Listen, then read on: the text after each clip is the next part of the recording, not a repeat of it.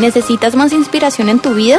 Conéctate con nosotros en las redes sociales con el nombre de IC Plenitud en Instagram, Facebook, Twitter y YouTube. Recibe notificaciones en vivo y mensajes de inspiración diarios y mantén informado de las últimas noticias. Síguenos, danos like e inscríbete hoy. Comenzamos a estudiar tres personajes de la Biblia que tuvieron o fueron marcados de una forma indeleble en su vida. Y hablamos de, de Jacob y decíamos que la primera forma en que el Señor marca a una persona que no se puede borrar es la marca indeleble de la identidad. Y vamos a recordar leyendo nuevamente este pasaje que leímos la semana pasada, pero no vamos a detenernos mucho aquí porque vamos a continuar con el segundo punto. Pero recordemos aquella historia. Dice que aquella misma noche Jacob se levantó y tomó a sus dos esposas, a sus dos esclavas y a sus once hijos y cruzó el vado del río Jaboc. Una vez que lo habían cruzado, hizo pasar también todas sus posesiones, quedándose solo. Entonces un hombre luchó con él hasta el amanecer. Cuando este hombre se dio cuenta de que no podía vencer a Jacob, lo tocó en la coyuntura de la cadera y ésta se dislocó mientras luchaban. O sea que el dolor fue impresionante. Entonces el hombre le dijo, suéltame, que ya está por amanecer no te soltaré hasta que me bendigas, respondió Jacob. ¿Cómo te llamas? Le preguntó el hombre. Me llamo Jacob, respondió. Entonces el hombre le dijo, ya no te llamarás Jacob, sino Israel porque has luchado con Dios y con los hombres y has vencido. ¿Y tú cómo te llamas? le preguntó Jacob. ¿Por qué me preguntas cómo me llamo? le respondió el hombre. Y en ese mismo lugar lo bendijo. Jacob llamó a ese lugar Penuel porque dijo, he visto a Dios cara a cara y todavía sigo con vida. Entonces, la semana pasada hacíamos énfasis en cómo Dios nos marca a nosotros con respecto a un aspecto importante de nuestra vida, que es nuestra identidad. Y cuando hablamos de la identidad, estamos haciendo referencia a lo que nosotros somos. Propósito es aquello que creemos que fuimos llamados para hacer en este mundo. Y hay personas que todavía no saben para qué fueron destinados en este mundo. Pero uno tiene que pasar por unos procesos de Dios para ser eh, marcado, estructurado en su identidad con Dios. Por eso es que Jesús dice la palabra que él en una ocasión le dijo a sus discípulos, ustedes aunque están en el mundo, ¿qué? No son del mundo. Es decir, estamos en un mundo pervertido, rebelde, duro, cada día se deshace más y más y más en su alejamiento de Dios, no quiere establecer los principios de la palabra de Dios, pero en ese mundo es donde estamos nosotros viviendo. Entonces, a lo mejor usted critica muchas veces lo que sucede en su empresa, donde usted trabaja, en la familia con la que vive, los compañeros de la universidad, del colegio, etc. Entonces usted dice, uy, esto está muy mal, muy mal, y se la pasa criticando, pero usted tiene que estar allí, porque somos sal y luz en este mundo. Sal para prevenir que se corrompa toda la empresa donde estamos o la familia donde estamos. Usted y yo somos llamados a ser luz también. en una oscuridad que vive la gente, sin perder nuestra identidad como cristianos. Entonces, usted vive en un mundo donde por la empresa usted tiene que ir a reuniones sociales o tiene que ir a eventos, tiene que ir a cosas, pero aún allí usted no daña ni corrompe su identidad cristiana, su identidad con el Señor. Y eso es lo primero que hace. Entonces Jacob fue un muchacho que cuando él nace, él le ponen el nombre de Jacob y Jacob significa engañador. Entonces ya como que viene marcado con ese nombre, engañador. Y él crece sabiendo que es un hace trucos, hace maromas, busca atajos y logra superar cosas. Entonces es como el joven de hoy que logra superar el colegio, la universidad haciendo trampas, comprando notas, haciendo trucos y bueno, se hace profesional, pero eh, a su manera. Entonces, él en su constitución es Jacob, es un engañador. Pero ese no era el propósito de Dios para Jacob. Él tenía que descubrir su propósito. Pero ¿quién afirmaba más su identidad? Entonces, eh, en primer lugar, quien afirmaba más su identidad como engañador era su propia mamá, su propia familia.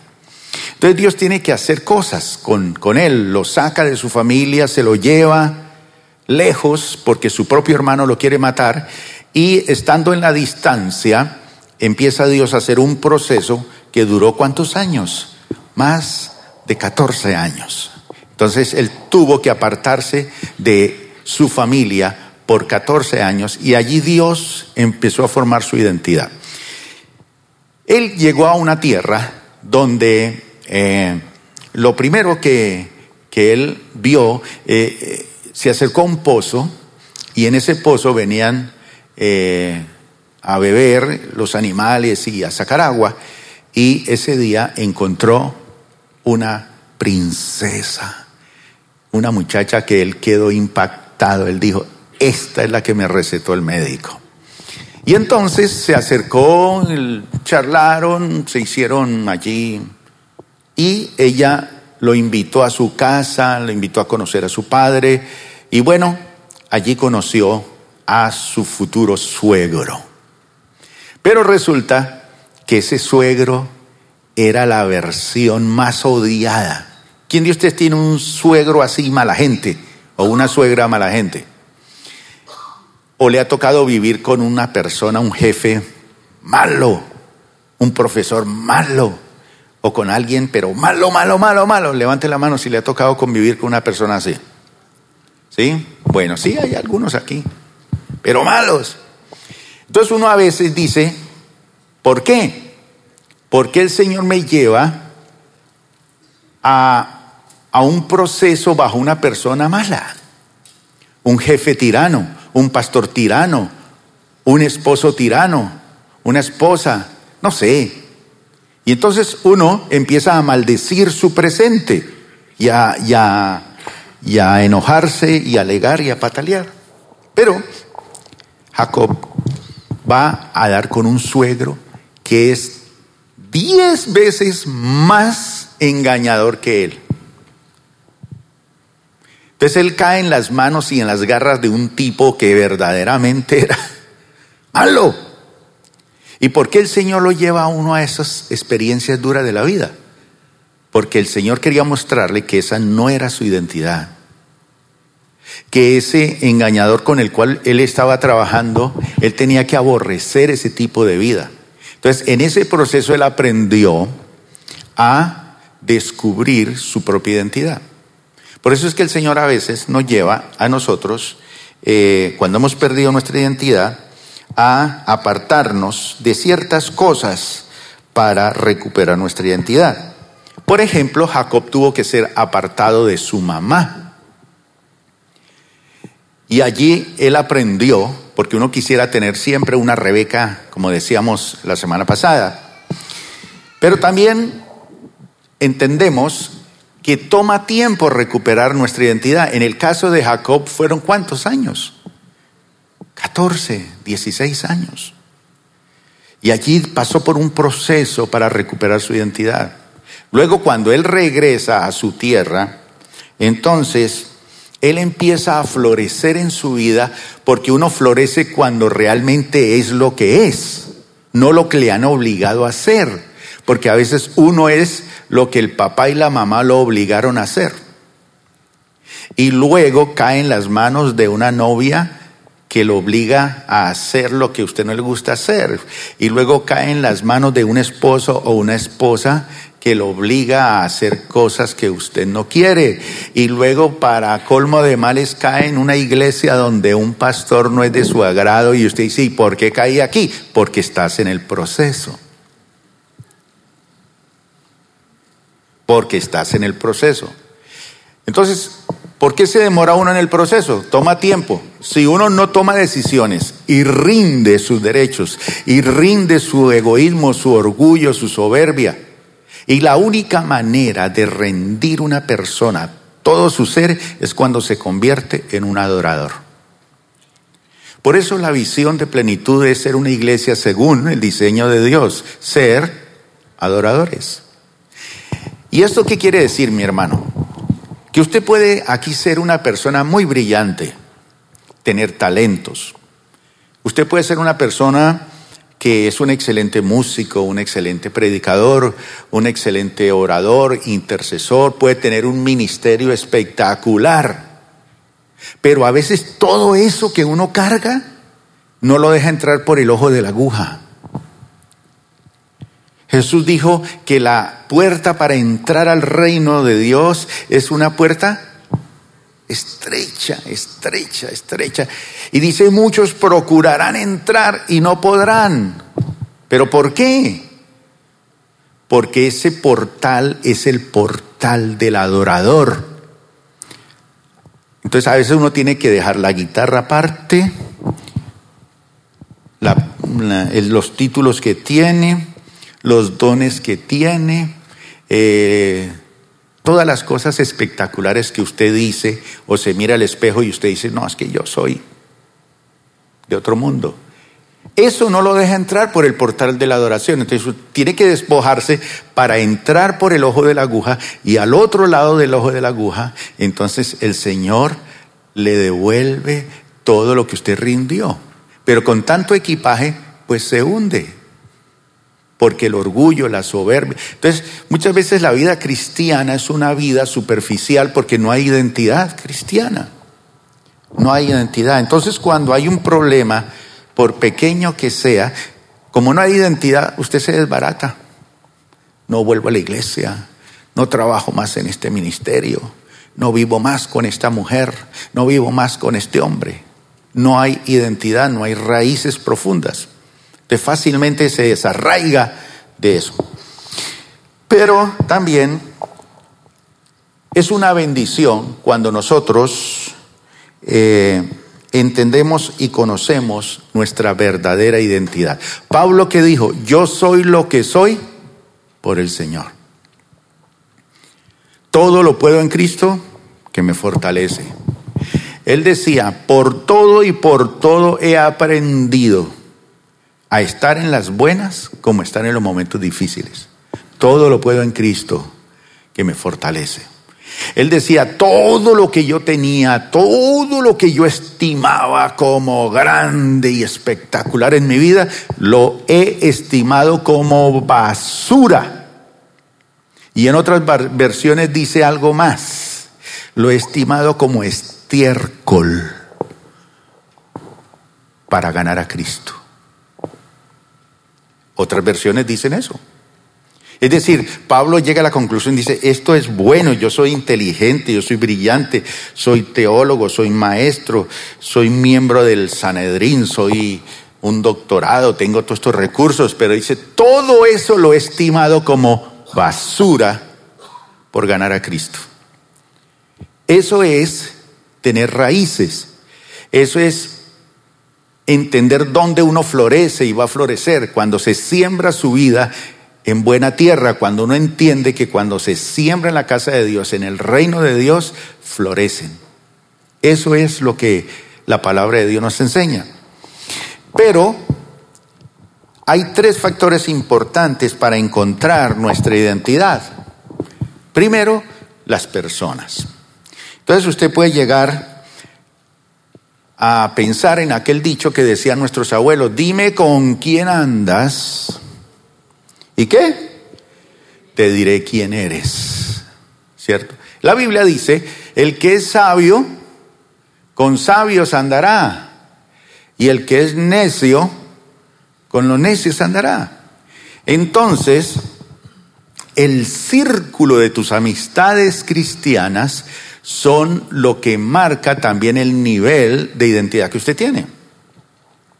Entonces las personas, la gente con la cual eh, estoy, son las que me pueden ayudar a saber cuál es mi identidad.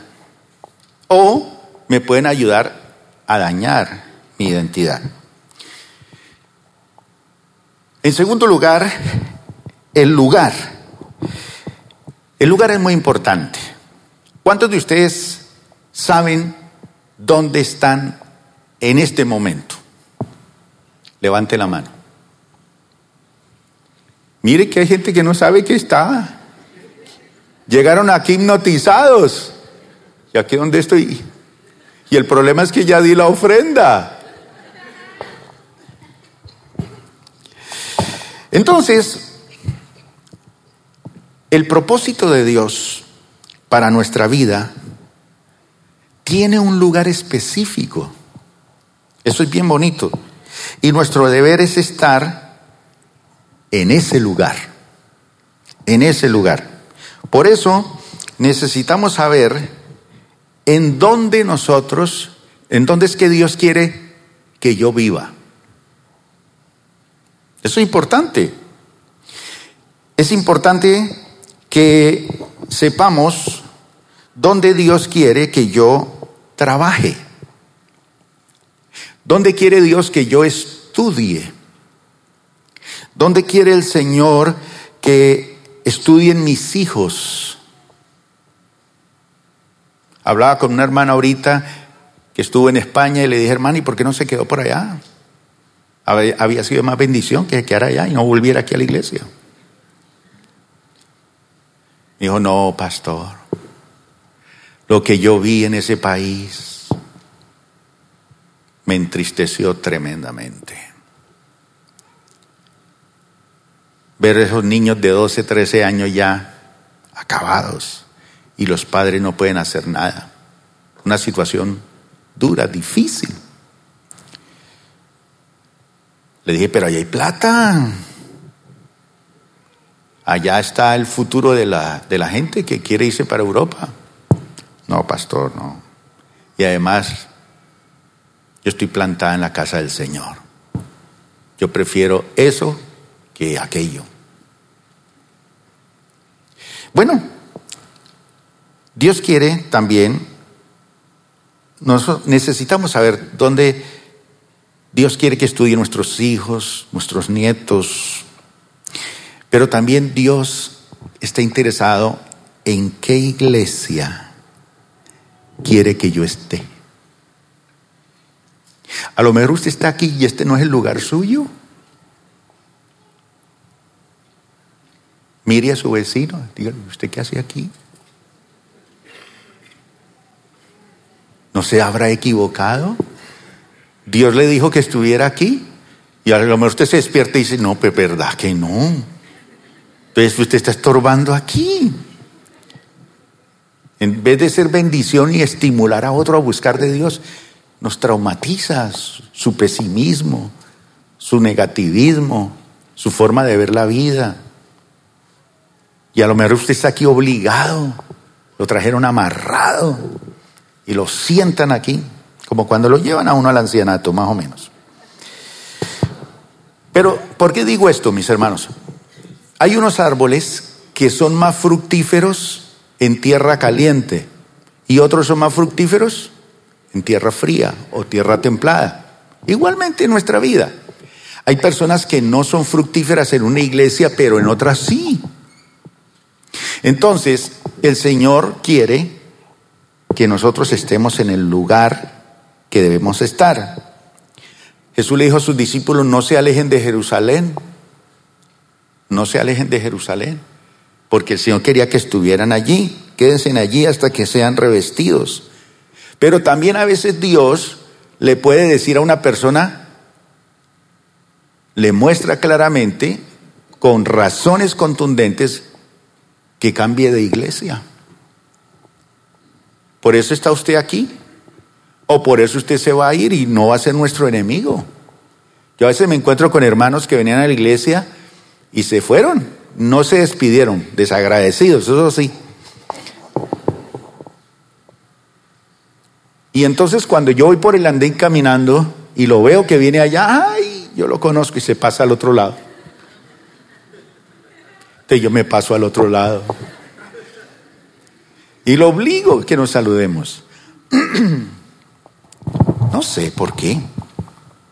Pero a veces el Señor le dice a uno, como le dijo Abraham, ¿qué le dijo a Abraham? Vete de tu tierra y de tu parentela a la tierra que te mostraré y haré de ti. Lot se perdió, ¿por qué? Porque él se fue al lugar que no le correspondía. Él dijo es Sodoma, tierra fértil. Y había de todo, libertinaje y de todo. Pero al final perdió hasta su familia. Lo perdió todo. Entonces todo esto es importante. Y otra cosa importante es el tiempo. El tiempo. En el caso de, Jacob. Y cuando uno descubre quién soy, entonces ya mi vida es impulsada con un propósito.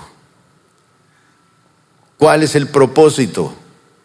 Bueno, en este caso soy cristiano y entonces voy a descubrir cuál es el propósito de Dios. Ahora levanten la mano aquí los que ya saben cuál es el propósito de Dios para su vida. Levanten la mano. Bájenla. Los que honestamente no saben, levántela. Ténganla levantada.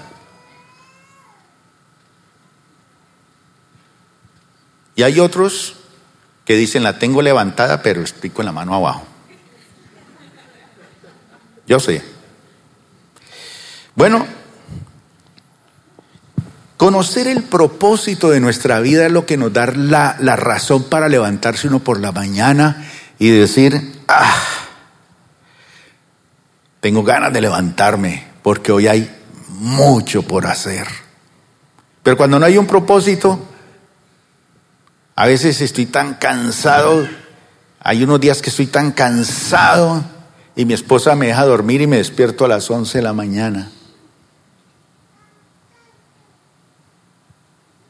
Claro, ya había estado orando a las 4 de la mañana, había estado haciendo unas cositas, pero vuelvo y me se echa a dormir y como que es más rico ese segundo sueño.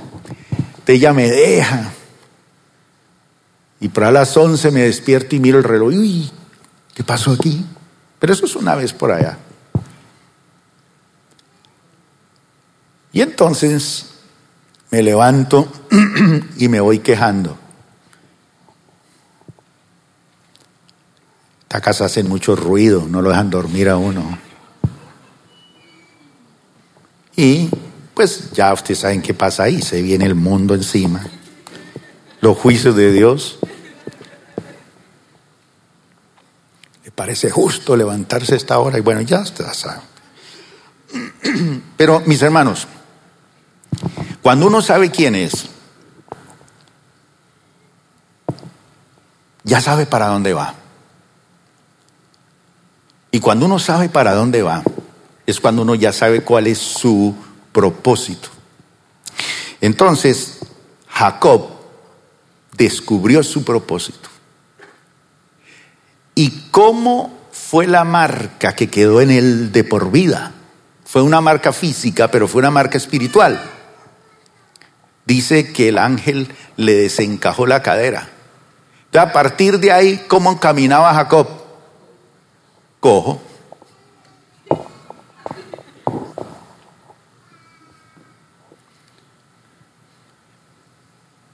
¿Y ese señor por qué camina así? ¿Qué decía la gente? Ah, porque ese señor tuvo un encuentro con Dios. Y aunque él caminaba así, ya por dentro su identidad sabía lo que era. Entonces podía estar en el mundo de los negocios corruptos siendo un hombre de Dios. Puede estar en, el mundo de las rumbas, metido allá animando hasta moviendo equipos en la feria de Cali, pero sabe que Él es con un propósito allí. ¿Cuál es el propósito de los que hemos sido marcados por Dios? Número uno, no lo olvide, ser un adorador de Dios. Dos, ser parte de la iglesia. ¿Cómo? Plantado en la casa de Dios con raíces profundas. Tres, ser como Cristo. Ser como Cristo. Que el carácter de Cristo sea formado en mí. No, entonces yo no vuelvo a hacer nada aquí. No. Carácter de Cristo. Trabajo bajo presión en los momentos más difíciles. Mantiene allí su... Cuarto, servir a Dios. Poner mis dones y mi vida al servicio de Dios. Médico, al servicio de Dios. Ingeniero, al servicio de Dios. ¿Lo puede o no lo puede hacer? Claro que sí. Claro que sí. Al servicio de Dios. En estos días he estado en unas terapias. Una mujer espectacular, una terapista muy profesional y, y es pastora. Y me asombró cuando llegué allá. Y espectacular esta señora para restaurarle partes físicas a uno. Y, eh, mañana me toca ir, siempre los lunes. Y los lunes es más terrible. Porque el lunes ella usa el codo en esas partes claves. Y lo hace con un profesionalismo que lo hace a uno estremecer y hasta llorar. Y yo le digo, hermana, ¿usted fue al culto ayer? Claro que sí, pastor. Me tocó predicar. Claro, por eso hoy trae ese codo más ungido que todos los días. Lo mismo es un médico, cualquiera, un psicólogo. Son personas que pueden utilizar sus dones, su vida al servicio de Dios. Y quinto, cumplir con la misión que Dios nos dio. ¿Cuál es la misión que Dios nos dio? Mire a la persona que está a su lado. ¿Sabe cuál es la misión que Dios nos dio?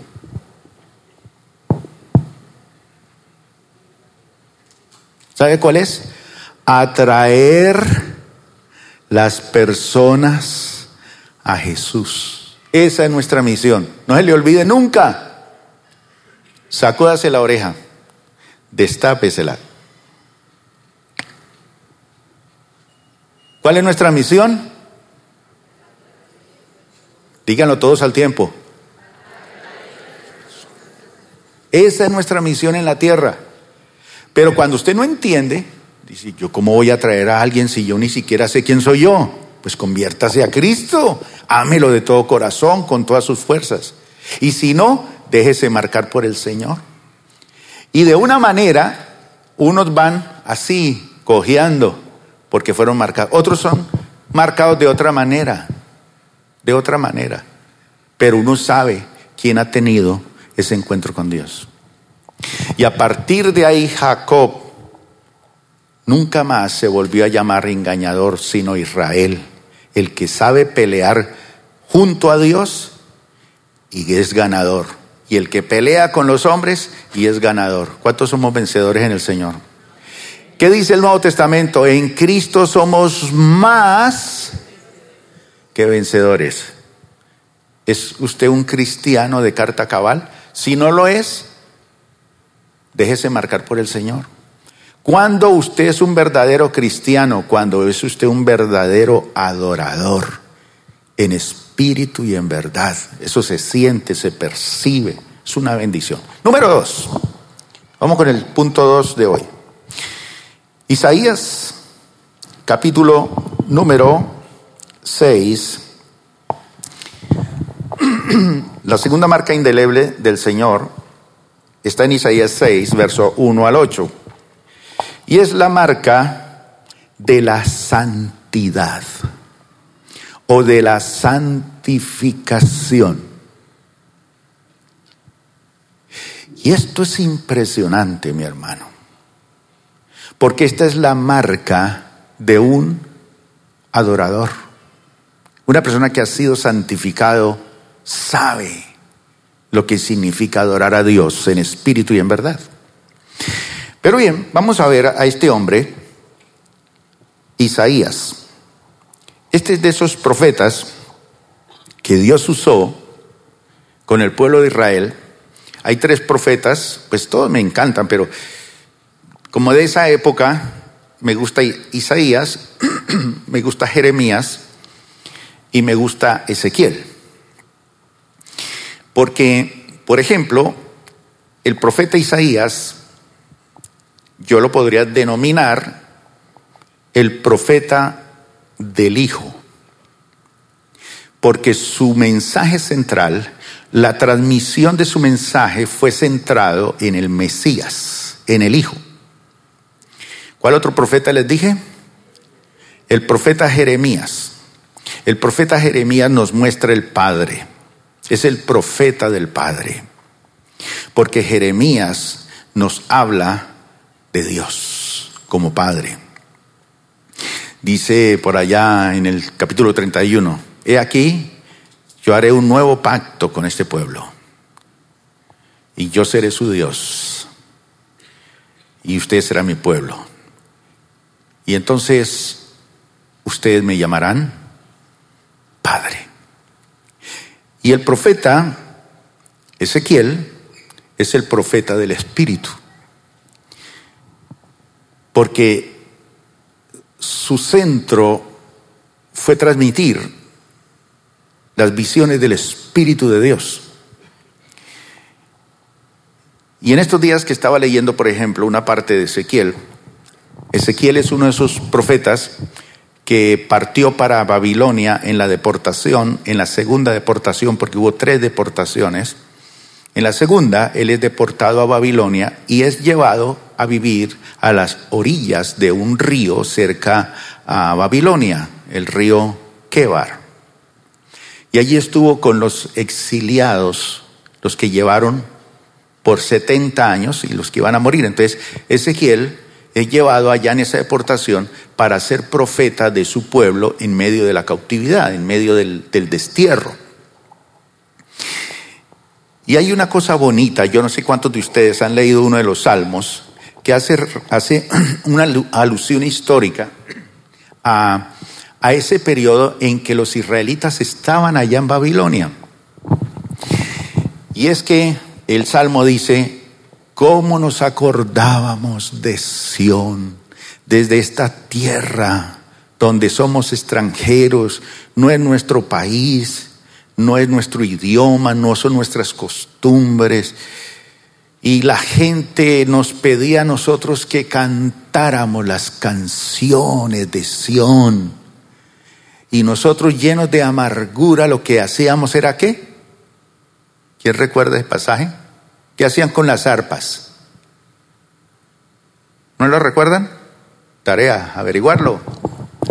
Dice, nosotros colgábamos nuestras arpas en los árboles y decíamos, ¿cómo es que vamos a cantarle a Dios en una tierra extraña? No, estamos amargados, estamos resentidos. Y habían razones. Entonces ellos decidieron colgar las arpas. En esa ocasión, ¿dónde está Diego? Se fue para Babilonia y colgó la guitarra allá, en un árbol. No vuelvo a tocar. ¿Qué voy a tocar? Y los cantantes, ¿qué vamos a cantar aquí? Pero la música y el canto es parte de qué? De la adoración, claro que sí. No, no, no necesariamente tiene que ser con música y canto, hay muchas formas más de adorar a Dios. Pero ellos dijeron, no, estamos amargados, estamos resentidos. Y así le pasa a muchos cristianos, cuelgan las arpas. ¿Por qué? Porque no están bien financieramente, porque no están bien familiarmente, porque los negocios no van bien, porque se enfermó este, porque están pasando por un momento difícil. Entonces, colgaron las arpas. Menos mal que esos no están aquí hoy, no vinieron, se fueron de puente. Pero mientras los israelitas, y le da ese salmo, como el Salmo 131, al Salmo ciento y pico.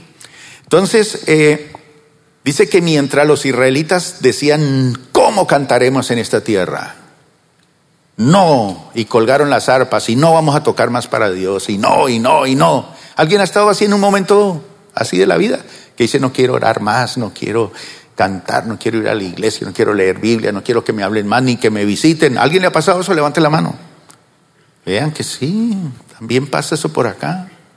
Bueno, mientras los israelitas colgaban las arpas, ¿dónde estaba Ezequiel?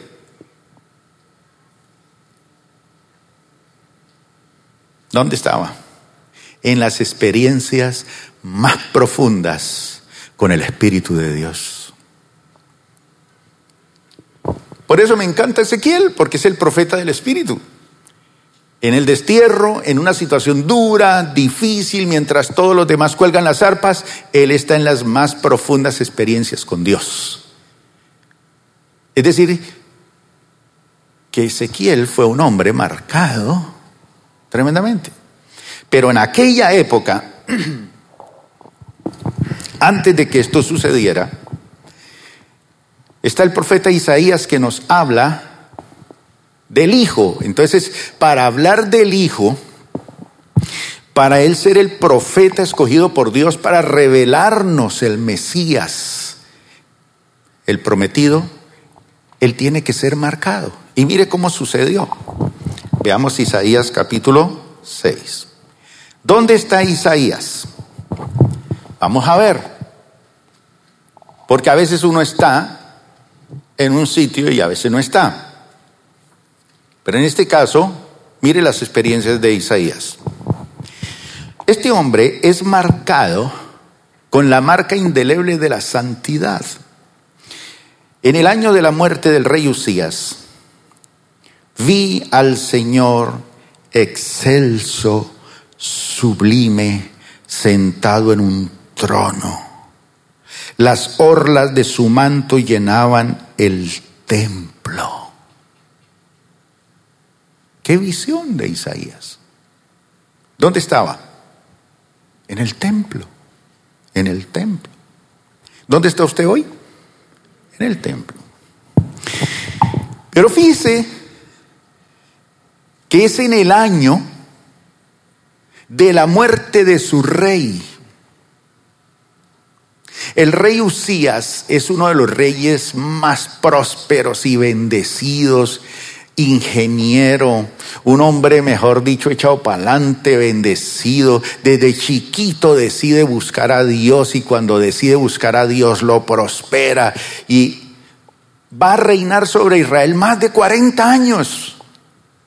Entonces Isaías ha vivido los años al lado de un hombre, un rey bueno un rey espiritual, un rey emprendedor, un rey próspero, un rey que lleva a la nación a lo más bueno de la vida, a la prosperidad.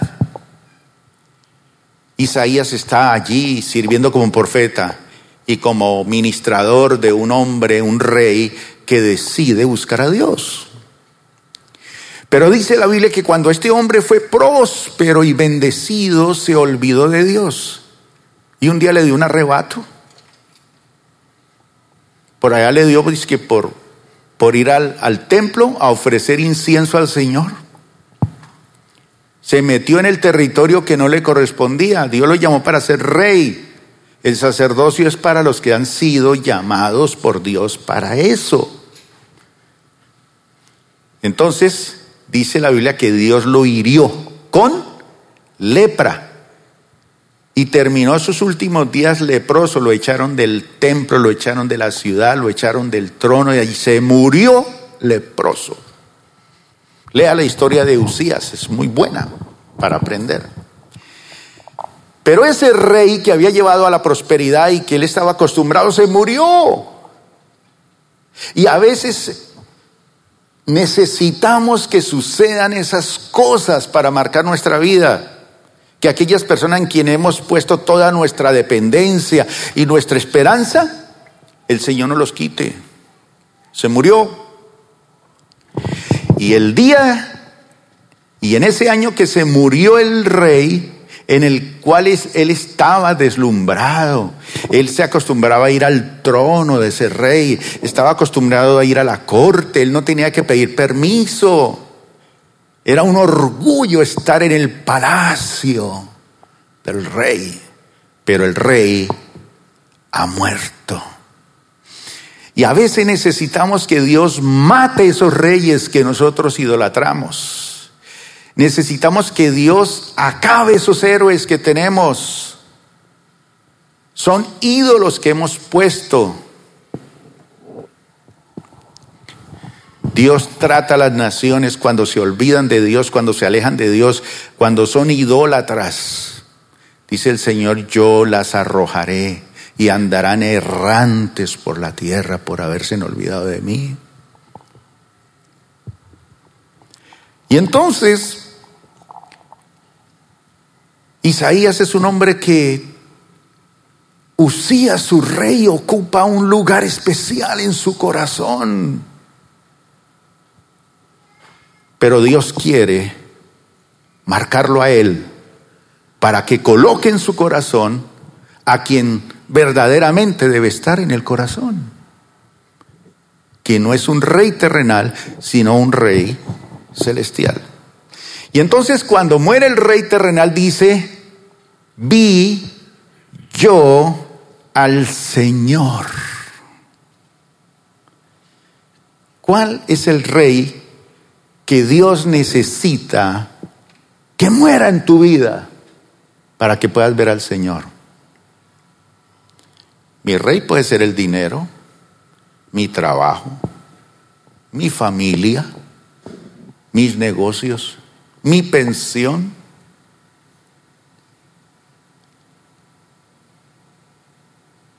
Está bien que usted ame eso, pero quien debe ocupar el primer lugar es el excelso y sublime, el único que merece la honra y la gloria. Y lo vio sentado. Y dice, las orlas de su manto llenaban el templo. Le está mostrando Dios en esa revelación. Isaías, los reyes de la tierra se mueren, se pudren y huelen igual de feo que cualquiera. Y esos mantos se pudren y no sirven para nada. Los reyes de la tierra suben y bajan, suben y bajan, sean de derecha o de izquierda. Pero hay un rey que está sentado en el trono, que permanece para siempre, que reina, que dirige los destinos. Y dice que por encima de ese trono, ¿qué habían? Serafines, cada uno de los cuales tenía seis alas. Con dos de ellas se cubrían el rostro.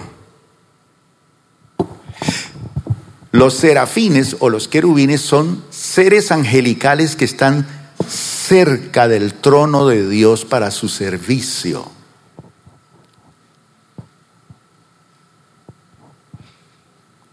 Pero estos serafines se tienen que cubrir los ojos cerca de la presencia de Dios. ¿Por qué?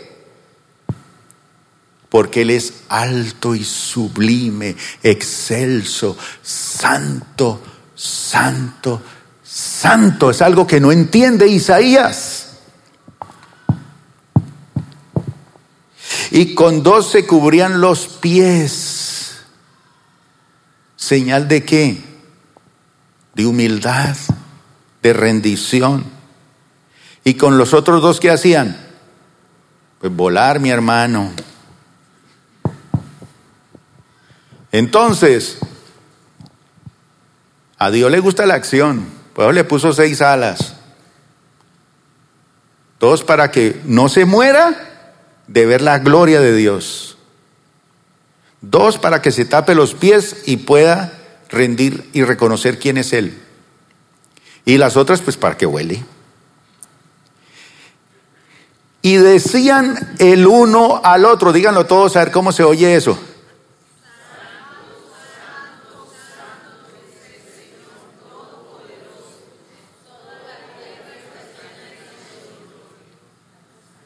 Oiga, qué bonito eso, ¿ah? Dice, y al sonido de sus voces se estremecieron los umbrales del templo. Un temblor ahorita y sale todo el mundo corriendo aquí afuera. ¿Qué más sucedió?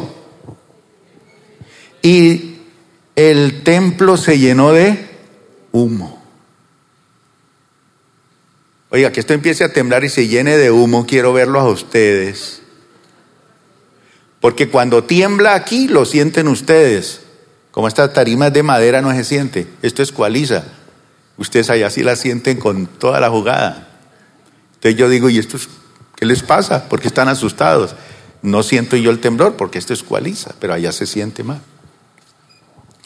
Y dice que se llenó de humo Y entonces, ¿qué hizo Isaías? Gritó. ¿Quién ha pegado un grito alguna vez de susto? Eso es algo de... A mí me encanta cuando veo a alguien que grita de susto que le pasa algo, que va mirando el celular y se cae a la piscina o algo así, ¿no? Entonces, digamos todo lo que dijo Isaías. Dice, entonces grité. Sigan.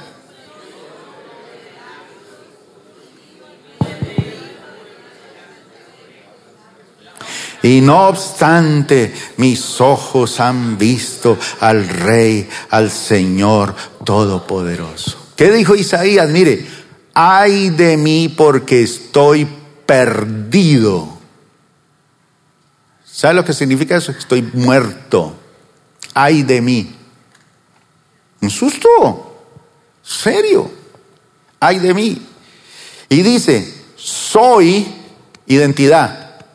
Soy un hombre de labios impuros y vivo en medio de un pueblo de labios blasfemos.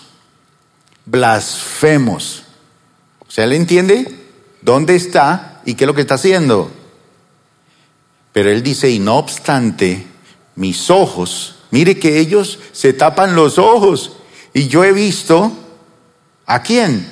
Al Rey, al Señor Todopoderoso. Él quedó pálido. ¿Qué reconoció él?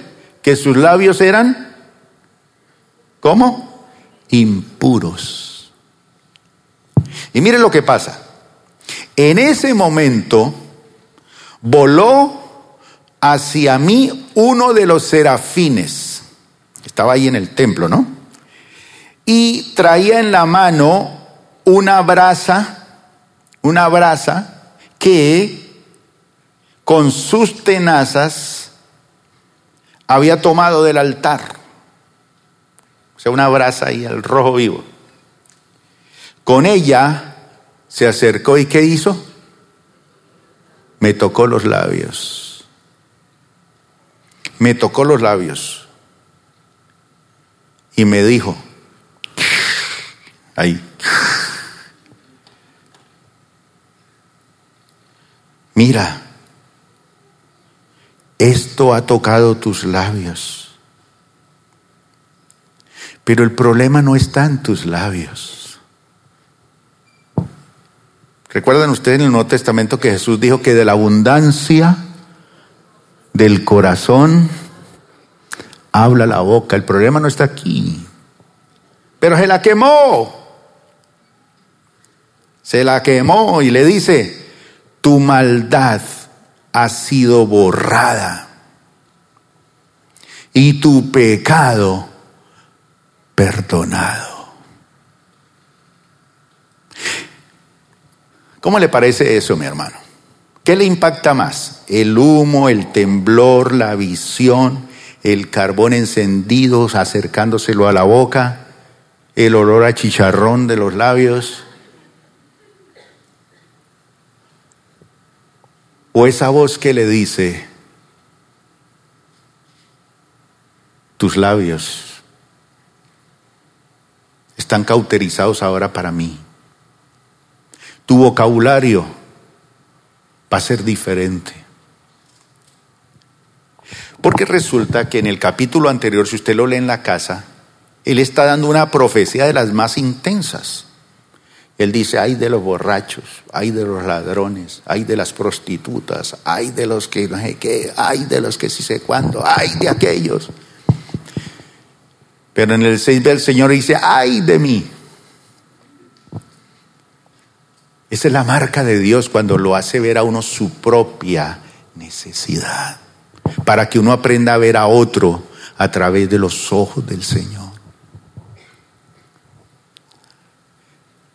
Y entonces le dice el Señor, tu maldad ha sido qué? Borrada. Esa es la marca de la santidad, la marca del perdón, la marca de que usted no debe nada, la marca de que usted ha sido perdonado, que tus culpas han sido borradas.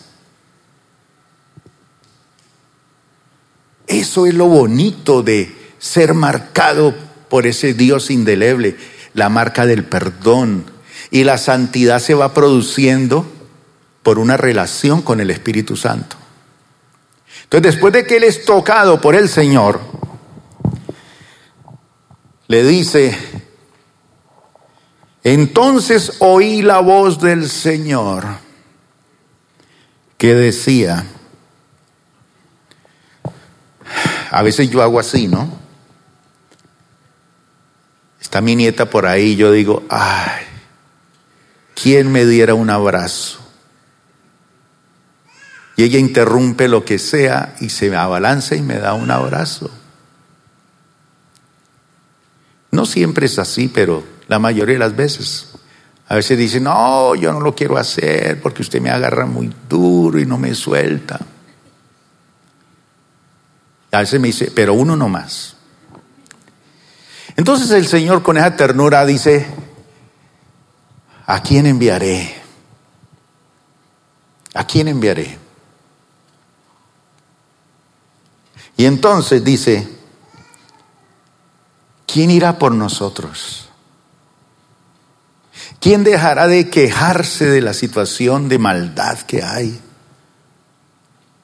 Y va por nosotros a cumplir la misión de atraer personas al Señor. Y entonces dice, y respondí, todos al tiempo.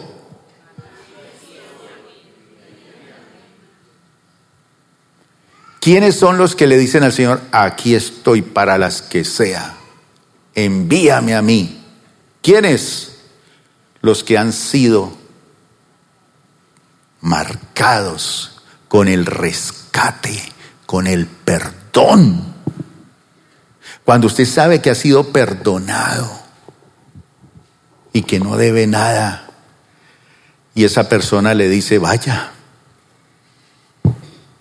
hay mucha gente que necesita perdón, mucha gente necesita de ti, ¿a quién enviaré?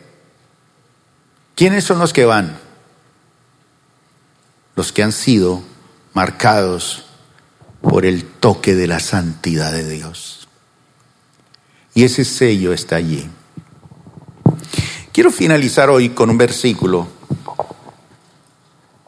que está en el libro de Isaías 49, que es el último versículo. ¿Lo tienen listo? ¿Sí?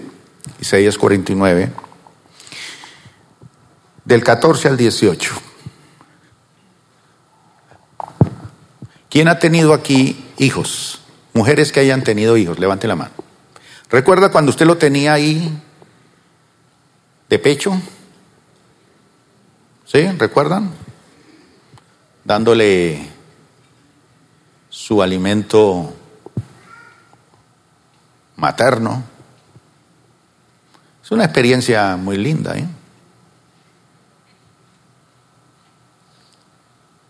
Es como una imagen maravillosa.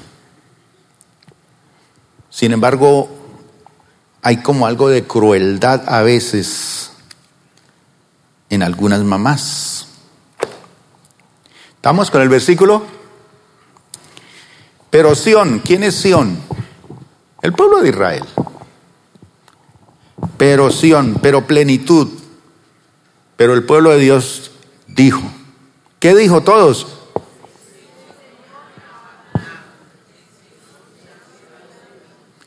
Vuélvalo a decir otra vez.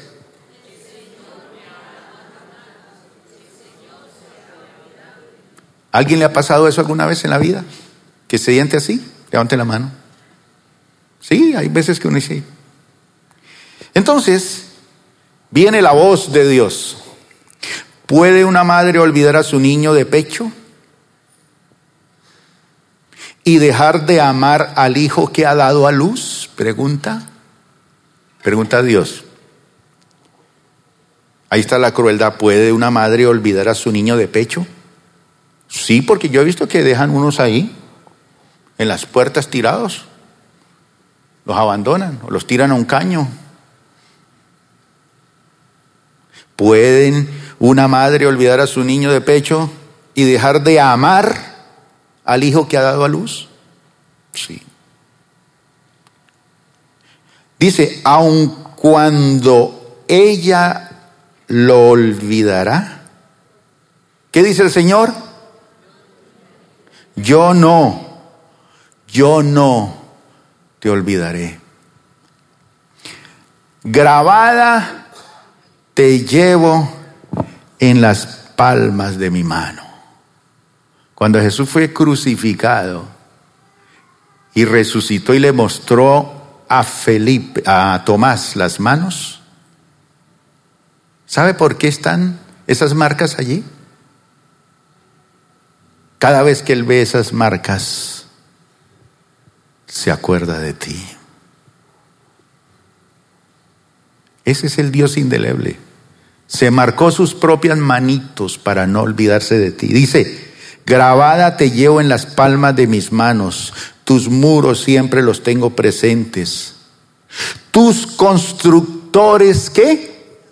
Se apresuran. Yo necesito que llegue acá a la iglesia un cirujano plástico que me diga eso. Soy tu constructor, te quiero quitar aquí las ojeras, te quiero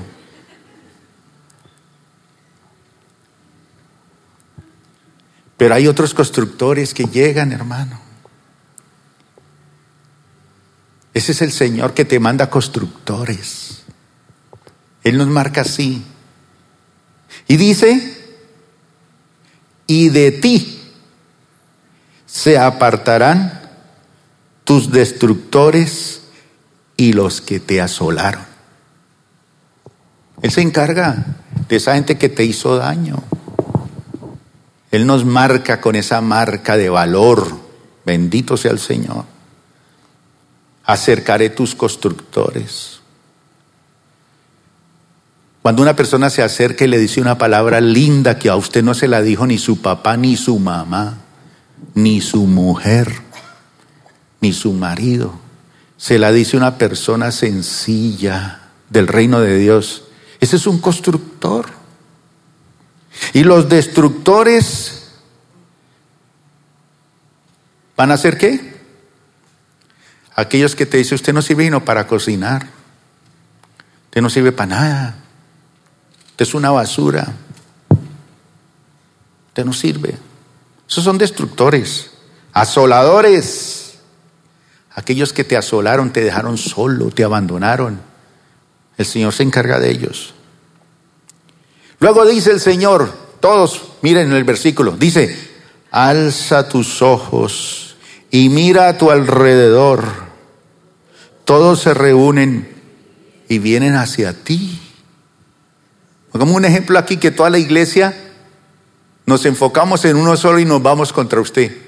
a abrazarlo, a decirle, hermano, camine, almuerce conmigo. No, no, conmigo, no, conmigo. Y traiga a su esposa, y traiga a sus hijos, y traiga a la suegra, y traiga a todo el mundo. Pero no, no, todos sí, todos peleándose por usted. Eso es lo que Dios hace. ¿No se quieren dejar marcar por ese Dios? Y dice aquí, tan cierto como que yo vivo, afirma el Señor, a todos ellos a todos ellos los usarás como adorno. ¿Y como qué más? Los lucirás en tu vestido de novia. Las novias por lo general van y buscan que tenga perlitas, pepitas, todo. Yo me acuerdo cuando me casé con mi esposa. Se peleaban todas las mujeres de la iglesia una que por un mantico y la otra que por esto, que yo me encargo de esto. La pusieron como una novia perfecta, todas peleando. Y había un dilema porque ella tenía un mantico y le querían poner otro. Y entonces era una, la otra. Entonces ella dijo, no, pues no, no, no hay problema, me los pongo los dos. Y se puso los dos. Mire la persona que está a su lado. Esa puede ser un adorno para tu vida, mi hermano. Si una persona ora por ti, es un adorno para tu vestido de novia.